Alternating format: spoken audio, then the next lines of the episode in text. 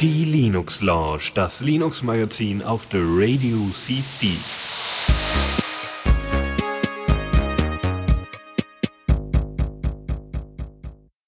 Einen wunderschönen guten Abend hier zur Linux Lounge.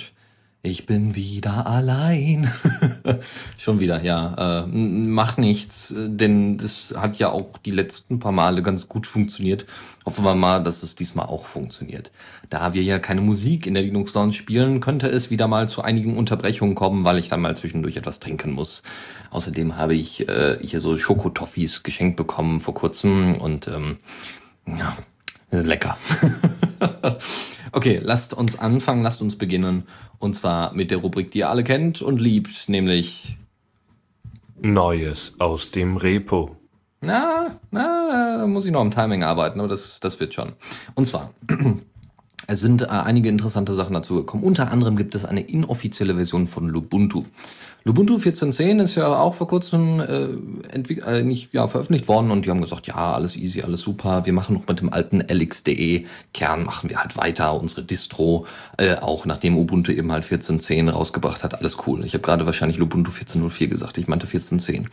Ähm, es gibt jetzt eine inoffizielle Version, weil von, äh, weil LXDE ja quasi, da kommen wir dann gleich noch zu, LXDE wird zwar weiterentwickelt, aber äh, der, sie haben sich ja, äh, die LXD-Entwickler haben sich ja damals mit den Razer Qt-Entwicklern zusammengetan und äh, haben dann LXQT weiterentwickelt. Ja, ähm, sehr schön. Und äh, wie gesagt, diese Distro soll zum Testen erstmal sein. Da ist eine PPA verfügbar. Das heißt, solltet ihr die Distro nicht benutzen wollen, dann könnt ihr halt einfach das auf Ubuntu per PPAs hinzufügen.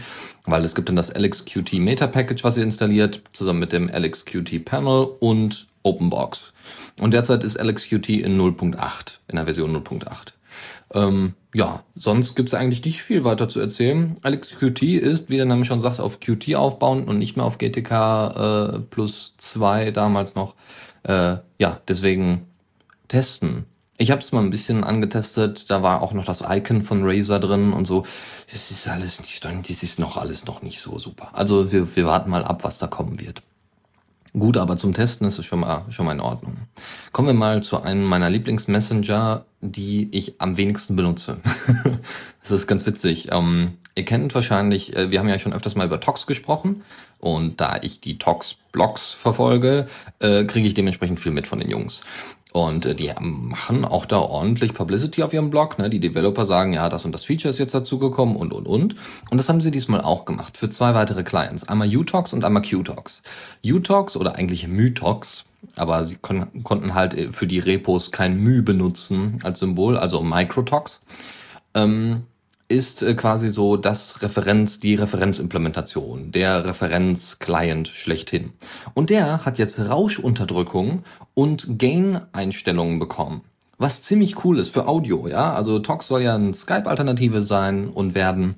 Und äh, der, der Vorteil an Tox ist äh, halt, dass es äh, über Distributed Hashtables funktioniert, kein zentraler Server in der Form unbedingt nötig ist, beziehungsweise sich halt viele Server hätten entwickeln lassen können und so weiter. Und äh, es soll eine super Quali, äh, also Soundquali da sein und äh, es soll halt Skype schön verdrängen, ja, so als Open Source Alternative. So, ähm, zudem hat es, glaube ich, auch noch verschlüsselte Kommunikation, aber da bin ich mir nicht so ganz sicher, da möchte ich jetzt auch nicht zu viel äh, Falsches sagen. Ähm, die Filter, die sie da entwickelt haben, Rauschunterdrückung und Gain, äh, da, da, die Filter liegen bereits auf GitHub, ja, eine wirkliche Lizenz dafür haben sie nicht angegeben.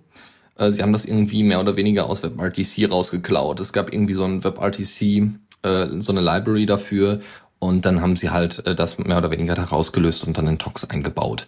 Ich weiß nicht, unter welcher Lizenz das jetzt genau steht. Gut, äh, bei Qtox wiederum, was wie man vielleicht auch vom Namen her sehen könnte, äh, mit Qt, Qt gebastelt wurde, ähm, hat, jetzt ne, hat jetzt die Möglichkeit, Gruppenchat-Konversationen zu machen, also Konferenzen, wenn ihr jetzt eher aus dem Skype-Bereich kommt. Was ziemlich cool ist, aber da wurde jetzt gar nicht mehr so viel großartig was zu erzählt. Es gibt jetzt halt, äh, es gibt halt Soundschnipsel und ein Screenshot davon und das sieht alles ganz hübsch aus und scheint wohl auch zu funktionieren. Und die Audioqualität ist dank Opus halt auch ziemlich super, das muss man einfach mal sagen. Deswegen, ich glaube nicht, dass es irgendwann Jabber ablösen wird. Also wir haben ja schon das Problem, dass wir versuchen, Jabber an die Leute ranzubringen und das funktioniert nur gemächlich. Und Jabber ist meiner Meinung nach immer noch eine bessere Lösung als Tox, weil äh, gibt da durchaus Probleme äh, äh, mit Distributed Hash Tables und so weiter. Das ist alles nicht so einfach, wie man sich das immer vorstellt. Und deswegen glaube ich, dass auch weiterhin äh, Jabber-Server aufgesetzt werden und die Leute dann halt Jabber nutzen. Ähm, ich würde tatsächlich eher sehen, dass Jingle oder sowas besser in die Server implementiert wird oder in die Clients implementiert wird, dass man eben über Pigeon halt auch super skypen kann. Aber Talks behalte ich halt vorsichtshalber mal im Auge, so dass man sagen kann, okay, ah, du bist jetzt ähm, auf dem Windows-System, du weißt ganz genau, ich habe kein Skype, aber du willst mit mir telefonieren, gar kein Problem. Installier bitte einmal nur mal Talks und dann ist Ruhe, ja. Da brauchst du nicht mehr viel machen, dann wird zwischendurch geupdatet und alles ist gut. Gut, äh, weiter geht's. Wir kommen mal zu einem äh, einem neuen Browser. Hat man ja auch selten. Normalerweise haben wir hier entweder irgendwelche Ableger von bereits bestehenden, ja, also, na gut, Otter ist jetzt ein schlechtes Beispiel, aber Otter hatten wir auch mal. Äh, das soll halt so ein, so ein Opera-Ding, ähnliches Opera-Ding sein. Ähm, dann gibt's noch im Iceweasel und äh, whatever, ja, es gibt noch ganz, ganz viele andere, die dann eben Ableger von Firefox sind. Äh, ich glaube, von Chromium gibt es, glaube ich, auch noch ein paar Ableger, wie auch immer. Es sind alles meistens Ableger voneinander. Ja, Epiphany ist da noch mal ein bisschen was anderes, also GNOME Web. Ähm, und was gibt's noch? Ja, es gibt dann hier noch so ein paar Dinge auf KDE, aber da kenne ich mich halt nicht so aus. Hm. Gut, aber äh, es, in dem Fall ist es jetzt wirklich mal in Anführungszeichen was ganz anderes, auch vom Aufbau her und vom Aussehen her. Es, äh, der der äh, Browser heißt Dewscape, ist in der Version 1.2 äh, entstanden und oder erschienen und äh, basiert auf Qt und der Qt äh, WebKit Engine. Ähm, ah, okay. Ja, gut. Ich muss nur mal ganz kurz in den Chat gucken, aber ich konnte jetzt nur kurz überfliegen. Wenn irgendwas ist, mich einfach anpingen. Ja, also wenn irgendwie Sound schlecht ist oder sonst irgendwas oder irgend, irgend, zu irgendwelchen Themen was sagen wollt, schreibt da vor, welches Thema, pingt mich an, dann weiß ich Bescheid. Ähm, so, äh, Qt Web Kit Engine äh, wird benutzt und es ist äh, auf jeden Fall sehr interessantes Design. Ähm, erinnert so ein bisschen eigentlich an Opera. also man, man kann bei Browsern eigentlich auch nicht wirklich viel unheimlich Neues bauen. Ähm, es sieht tatsächlich vom Design her sehr nach Win 8 aus, aber das liegt unter anderem wahrscheinlich daran, dass sie jetzt Qt 5 verwenden und Qt 5 sieht sowieso Win 8 ähnlich aus, äh, was ich eigentlich sehr begrüße, weil KDE ist halt optisch nicht hübsch, aber es wird, so wie es aussieht. Also Qt 5 sieht schon ziemlich cool aus und das, was dann KDE dann später daraus macht, äh, ähm, wo sie schon ein paar Komponenten gezeigt haben in den Screenshots, das sah schon sehr interessant aus. Und bisher sind auch ausreichend Einstellungen dabei. Ja, normalerweise hat man es ja, gut, das hat man jetzt bei Epiphany auch so. Ne? Also man hat unterm Browser will man halt viele Einstellungen haben, damit man den so gut wie möglich personalisieren kann. Bei Firefox hat man da sowieso unendliche Möglichkeiten durch Add-ons, aber auch schon bei so einer, so einer äh, niedrigeren Version wie 1.2 von DoScape und so einem neuen Browser äh, sind da erstmal ausreichend Einstellungen wie Startseite und so, ne, den ganzen Standardkram halt. Das ist schon mal sehr erfreulich. Gut, das dazu kommen wir zu einem sehr hübschen Twitter-Client es tut mir fast schon ein bisschen leid, dass ich ihn selber nicht benutzen kann, weil ich seit Jahren kein Twitter mehr nutze. Und seitdem sie dann angefangen haben, irgendwelche Filtergeschichten einzubauen und so weiter und so fort. Und wenn ich äh, weiterhin Twitter benutzt hätte, wäre es wahrscheinlich auch meine Main News Source. Und das wäre nicht so gut, weil dann wäre man wahnsinnig abhängig von Twitter und dann sollte man das doch am liebsten unterlassen. Ähm, so, Core, Bird, äh, Core Bird heißt das Ding. 0.9 in der Version und hat ähm, jetzt, sieht sehr hübsch aus. Ist sehr in so einem GTK 3 Design. Also sie haben wohl diese, wie heißen die denn? Ich glaube Human Design Guidelines oder sowas. Äh, das sind die, äh, oder Human Interfaces. Ähm, GNOME hat damals angefangen, so bestimmte Guidelines aufzustellen, wie denn eine ordentliche Bedienung stattfinden soll. Gerade mit GNOME 3 haben sie das natürlich mehr oder weniger perfektioniert. Für einige ja, für andere nein. Aber gut, sie haben es sehr simpel gemacht und damit wurde es für Umsteiger relativ einfach. Nur benutzen halt Umsteiger kein GNOME Shell, sondern irgendwas Windows-ähnliches, was sie vielleicht äh, zumindest von der Optik her meinen zu kennen. Mhm. Ist aber nicht schlimm. Wie gesagt, Corbird ist ein Twitter-Client. Und sie haben jetzt ähm, einen sehr schönen Aufbau. Auf der linken Seite habt ihr so kleine Buttons, wo dann Mentions und, und, und äh, Tags und so weiter und Suchen und private Nachrichten drinstehen. Und dann eben im Hauptbereich werden dann euch äh, eure Sachen dementsprechend angezeigt, die ihr dann außen angeklickt habt. Ne? Die normale Timeline auch. Und ähm, ja, wie gesagt, ansonsten haben sie jetzt hinzugefügt, das äh, Wechseln zwischen Accounts ist jetzt einfacher geworden, simpler geworden. Ja, es gibt oben so ein kleines Panel, wo man draufklicken kann und dann macht man flupp und ist im nächsten Account. Das ist schon mal sehr schön. Dann, wenn ihr Tweets schreibt, dann werden äh, Erwähnungen, Hashtags und Links direkt angezeigt und gehighlightet, ja, so dass du weißt, ah, ich habe tatsächlich gerade jemanden erwähnt, alles super. Ähm, ja, ansonsten gibt's noch mehr Möglichkeiten, Bilder hochzuladen, ja, äh, Twitpic und Co. und so weiter und äh, einfach nur noch ein deutlich besseres, übersichtlicheres äh, User Interface, was man sich mal genauer angucken sollte. Und da könnte sich so ein Identica Client oder sonstiges äh, durchaus mal eine Scheibe von abschneiden. Ja. Naja, wir warten mal auf die Diaspora API, dann äh, werden wir sicherlich noch einige andere interessante Interfaces sehen. Ich habe gerade interessante gesagt, ne? Ich meinte interessante Interfaces. so, also Budgie Desktop ähm, habe ich euch, glaube ich, auch schon mal von erzählt, ist ein Chrome OS ähnlicher Aufbau-Desktop. Also sieht halt so ähnlich aus wie Chrome OS und äh, ist jetzt schon in der Version 8 erschienen und wird vor allem zentral entwickelt und benutzt von Evolve OS. Das, es gibt auch ein Package unter äh, Arch. Das habe ich auch mal öfters ausprobiert. Das ist noch wahnsinnig verbuggt, also erstmal noch keine Empfehlung für Leute, die das mal schnell nutzen wollen. Aber an sich sieht das schon ganz gut aus.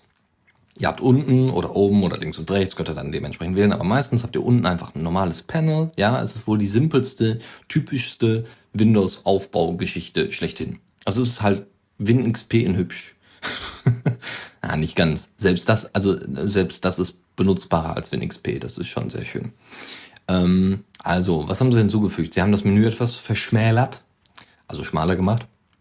Sie haben äh, Kategorien hinzugefügt in dieses Menü, weil meistens macht man alles direkt aus der Suche heraus, was schon mal ganz schön ist. Dann haben sie beim Panel eine Auto-Hide Option gesetzt. Das heißt, äh, dass Sachen automatisch dann eben verschwinden oder das beziehungsweise dass das ganze Panel verschwindet. Äh, Quicklist Support ist dabei, was schon mal schön ist. Ähm, Dark Theme Support für das Panel ist dabei. Man kann Applikationen pinnen, so ein bisschen wie eben bei hier bei euch in eurem Lieblingsbrowser Firefox, aber eben auch in Chromium und Co. Ja, so ähnlich. Ähm, dann noch allerlei anderen Kram. Äh, so, Moment. Ähm, alle anderen Kram wie äh, das, das äh, äh, so, so Aufmerksamkeitsgeschichte äh, passiert, wenn irgendwas sich bei Applikationen ändert.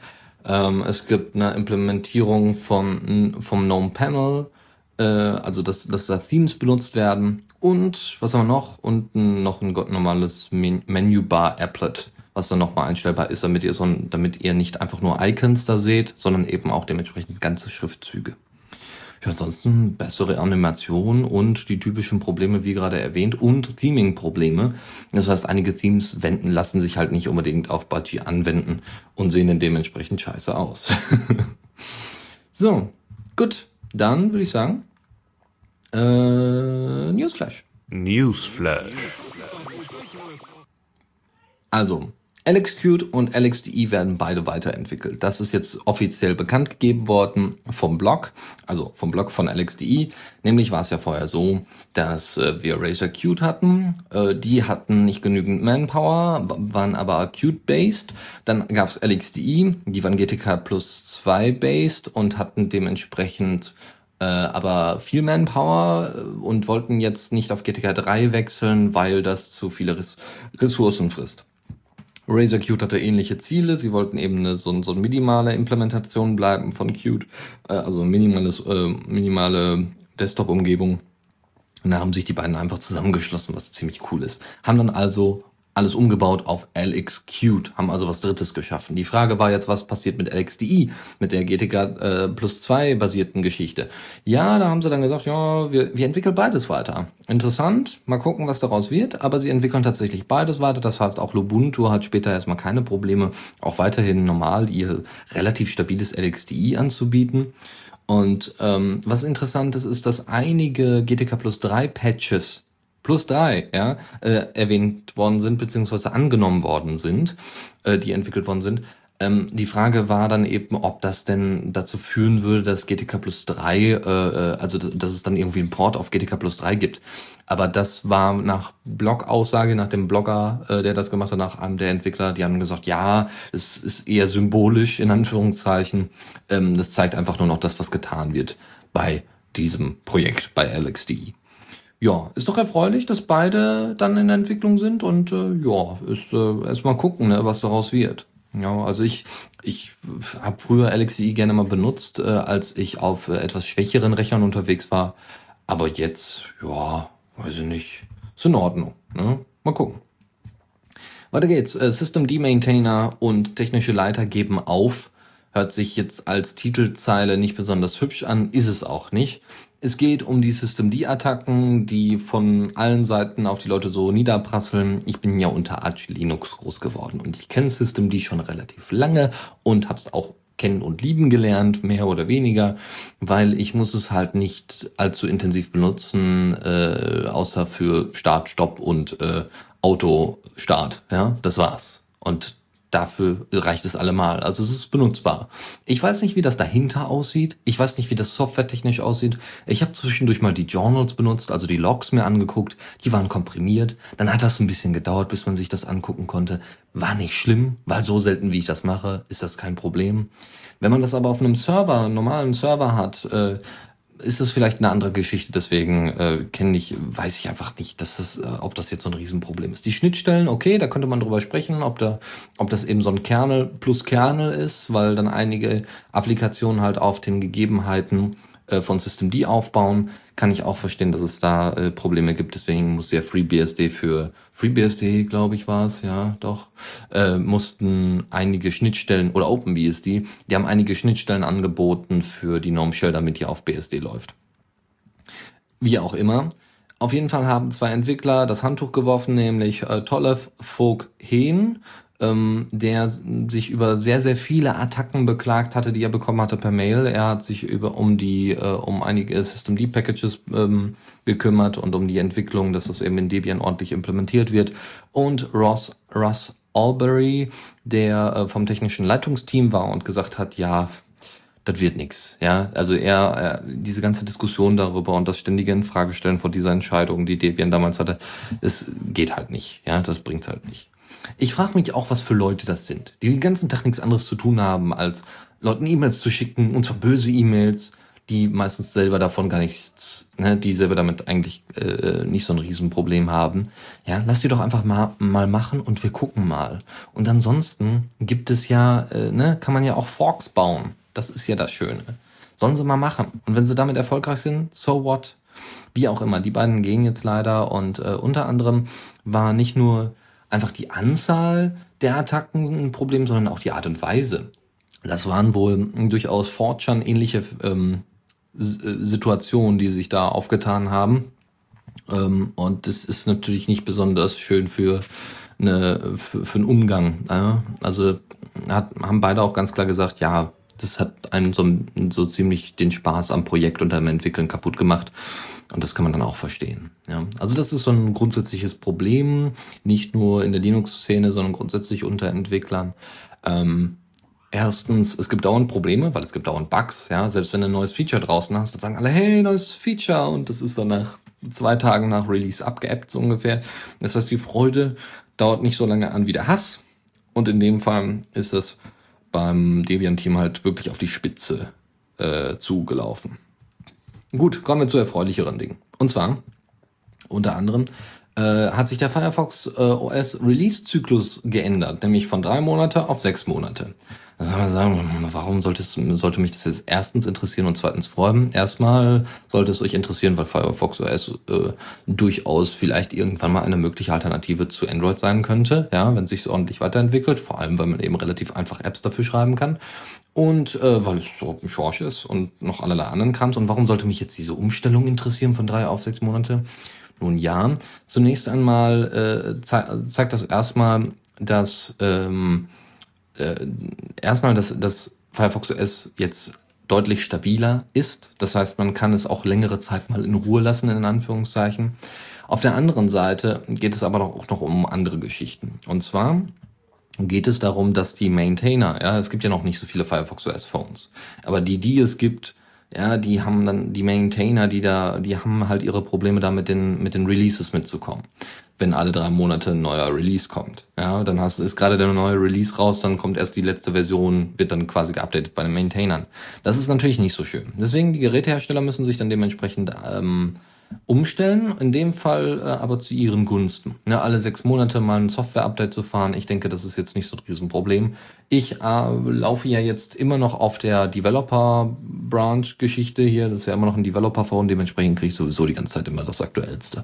Habe ich dann auch nicht das Riesenproblem mit. Und inzwischen ist es auch ordentlich stabil, das kann man durchaus sagen, ja. Auch wenn immer noch einige kleinere Problemchen auftauchen. Ja, ansonsten noch zur Erklärung. Äh, es gibt natürlich auch mit jedem mit jeder neuen Version eine neue Basis, also eine neue eine neue äh, Engine, die benutzt wird von Gecko. Ja, also Version natürlich. Äh, Gecko ist die Engine, ja, ist die, ist die Browser-Engine, die auch im Firefox verbaut ist. Und ähm, 1.0 und 1.1 von Firefox OS war, also die Versionen wurden mit Gecko 18 wurden die betrieben und wir sind inzwischen bei 2.0, was vor kurzem veröffentlicht worden ist, mit Gecko 32. Äh, für 2.2 ist wiederum Gecko 38 äh, geplant. Mal gucken, was dabei rumkommt. Ja, also ne, neue Gecko-Version heißt auch neue Features, alles schneller, alles tutti, erfreulich. Wir warten mal. Äh, zudem kommen jetzt auch so langsam mehr Features rein. Also CalDev und Car also CalDev Support haben sie ja im Kalender, CardDev Support kommt nun. Und äh, da bin ich echt mal gespannt, wann das umgesetzt wird, weil äh, auf CardDev Support, da warte ich tatsächlich unter anderem wegen meiner OwnCloud-Integration, weil da habe ich meine ganzen Kontakte drin. So, ja, ansonsten ähm, haben wir noch eine neue Distro, Quantum OS. Wird man jetzt vielleicht erstmal nicht vermuten, ist aber eine ziemlich coole Geschichte. Äh, vielleicht habt ihr mal vom Google Material Design gehört. Das ist ein neuer Designansatz von Google, den ich persönlich ziemlich cool finde von der Idee alleine. Ähm, also sagen wir mal so, für Leute, die sich jetzt mit Design nicht so auskennen, für die ist das, äh, ja, sieht komisch aus, Bonbon-Grafik, was auch immer. Okay, kann man verstehen. Auf der anderen Seite geht es bei, wenn man sich so Webdesigner und so weiter anguckt und Webdesign-Blogs anguckt, Design ist wahnsinnig wichtig. Du kannst halt auch einfach nur ein Command-Line-Interface benutzen, klar, aber selbst das muss ordentlich Design sein. Und damit meine ich nicht das Interface an sich, sondern wie du auf bestimmte Funktionen von diesem Programm hinweist oder hin, also wie du bestimmte Funktionen vom Programm nutzt. es gibt zum Beispiel auch da bestimmte Vorgaben, wie du, wie man sowas umsetzt. Und Design ist tatsächlich, vor allem für den normalen Nutzer, der jetzt nicht dauernd mit irgendwelchen Command-Line-Interfaces umgeht, ist es wahnsinnig witzig. Ist, äh, witzig und wichtig. Ähm, weil Design ist nur dann gut, wenn man es kaum merkt dass es designt wurde. Ja, das ist Wasser. Raue Stimme und so. Ja, ist ja jetzt auch, ne? Wir sind ja auch jetzt langsam auf dem Weg in Richtung Winter. Es gibt ein sehr, schön, sehr schöne Do's und Don'ts, die sie da aufgelistet haben. Sie haben eine sehr schöne Seite dafür ähm, zurechtgezuckelt, die werten Leute von Google. Und ich finde es tatsächlich sehr hübsch. Das ist auch das Design, was bei Lollipop jetzt umgesetzt wird. Also bei der neuen Android-Version, die ja vor, vor kurzem veröffentlicht worden ist. Und es ist ein Flat Design, es sieht hübsch aus, whatever. Quantum OS will genau diesen Design Approach ansetzen. Und zwar äh, genau, äh, die, genau auf Linux bezogen. Sie wollen bestimmte Themes entwickeln für bestimmte Oberflächen und wollen das dann dementsprechend umsetzen. Ja, äh, ansonsten äh, ja, gibt es da ein paar Screenshots zu, wie man das dann sich am besten mal angucken könnte, was das denn am besten werden könnte, so ungefähr. Also sieht sie, ach ja, und sie haben sich noch nicht entschieden, auf was sie denn jetzt basieren wollen. Auf äh, Arch oder Ubuntu-based. Warum das jetzt auch interessant ist, ist unter anderem, weil es Qt 5 benutzt. Ja, also das heißt, es kann auch QML, also was heißt das heißt, man konnte es vorher schon, aber in dem Fall QML ist auch noch drin. Und äh, sie, so, sie werden auch eine Möglichkeit einbetten, dass Web-Apps äh, Web-Apps ausführbar werden.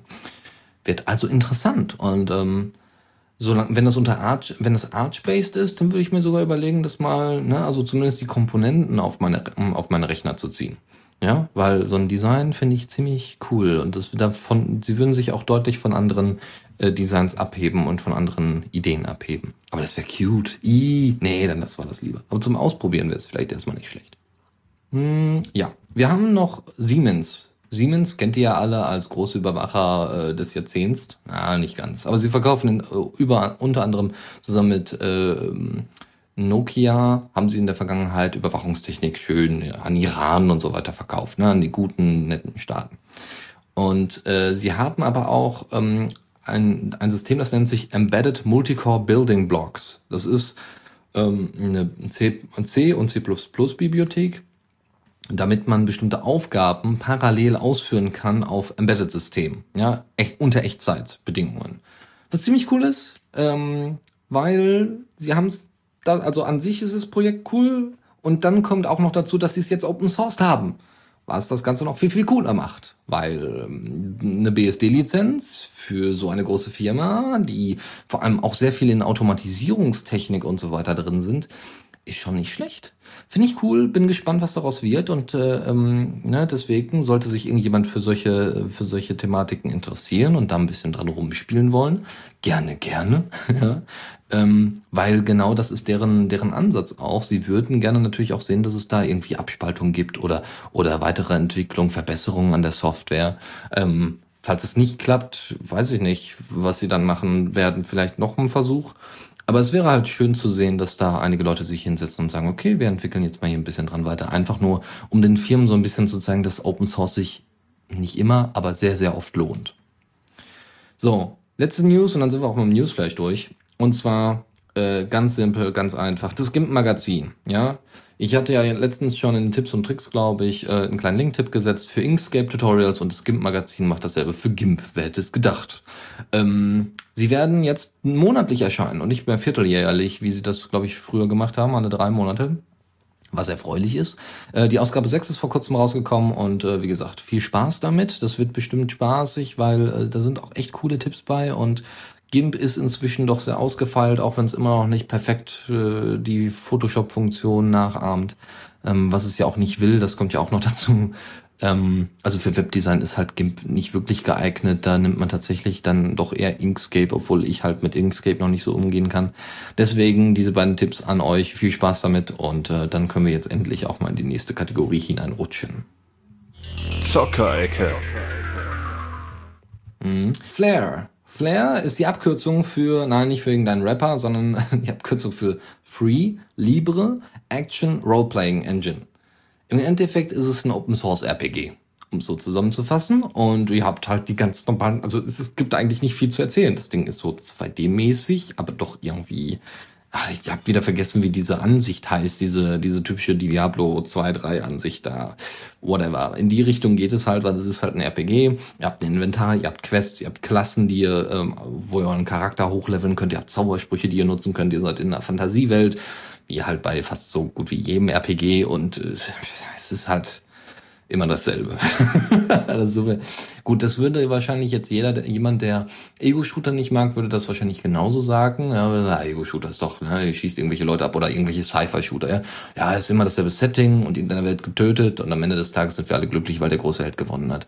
Ja, ich würde halt dasselbe eigentlich bei, bei RPGs auch so sagen. Ja, vom Spielaufbau ändert sich da nicht viel.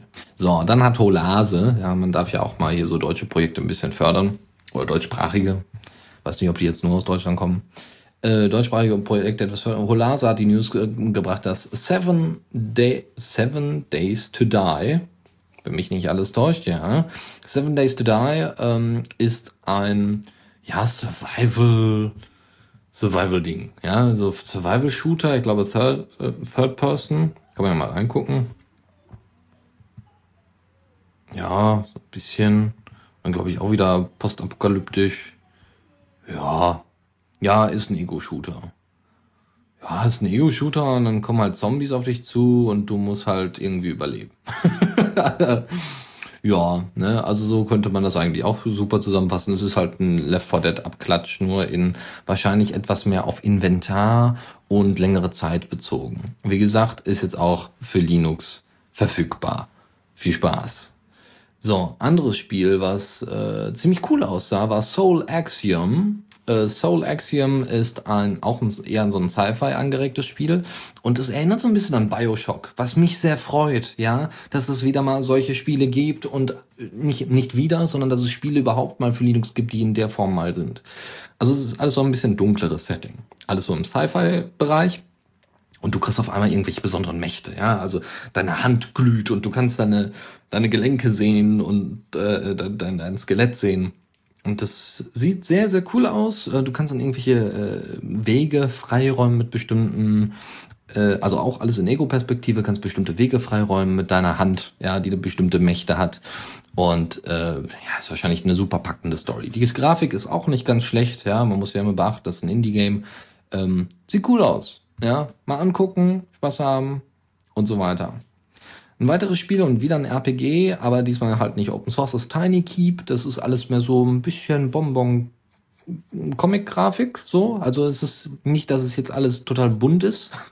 es ist nicht, es ist nicht Material Design, nein, nein, nein. Es ist nicht bunt oder grässlich, sondern es ist, äh, es ist halt ein bisschen niedlicher gemacht. Ja, du hast ja so einen größeren Schlüssel und dann laufst du dann dahin und so. Ist alles, alles nicht ganz unübel. Und macht halt, ist halt für den schnellen RPG-Spaß sicherlich nutzbar. Und dann gibt's noch ein, äh, letzt, das letzte Spiel aus der Rubrik hier, und zwar Satellite äh, Rain, was nichts anderes ist, äh, ist jetzt übrigens im Early Access, ähm, was nichts anderes ist als, ähm, ja, ihr habt eine Gruppe von Leuten. Es erinnert so ein bisschen an Trine, hat aber nie denselben Spielaufbau. Es erinnert einfach nur daran, weil du eine Gruppe von Leuten hast, die du steuern musst. Und du bist halt der Satellit im Anführungszeichen und muss die halt auch durch so ein Sci-Fi-Dystopia-Setting durchhauen. Ja, die müssen dann laufen. Du hast diese RPG-Ansicht, aber du musst halt deutlich strategischer vorgehen.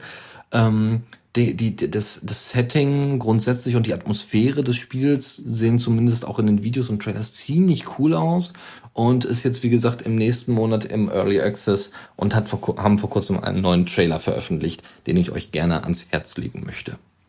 Das zu dem Thema. Kommando der Woche. Ja, Kommando.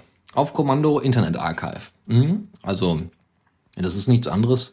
Also, es geht um das Internet Archive, was ihr ja sicherlich kennt, archive.org.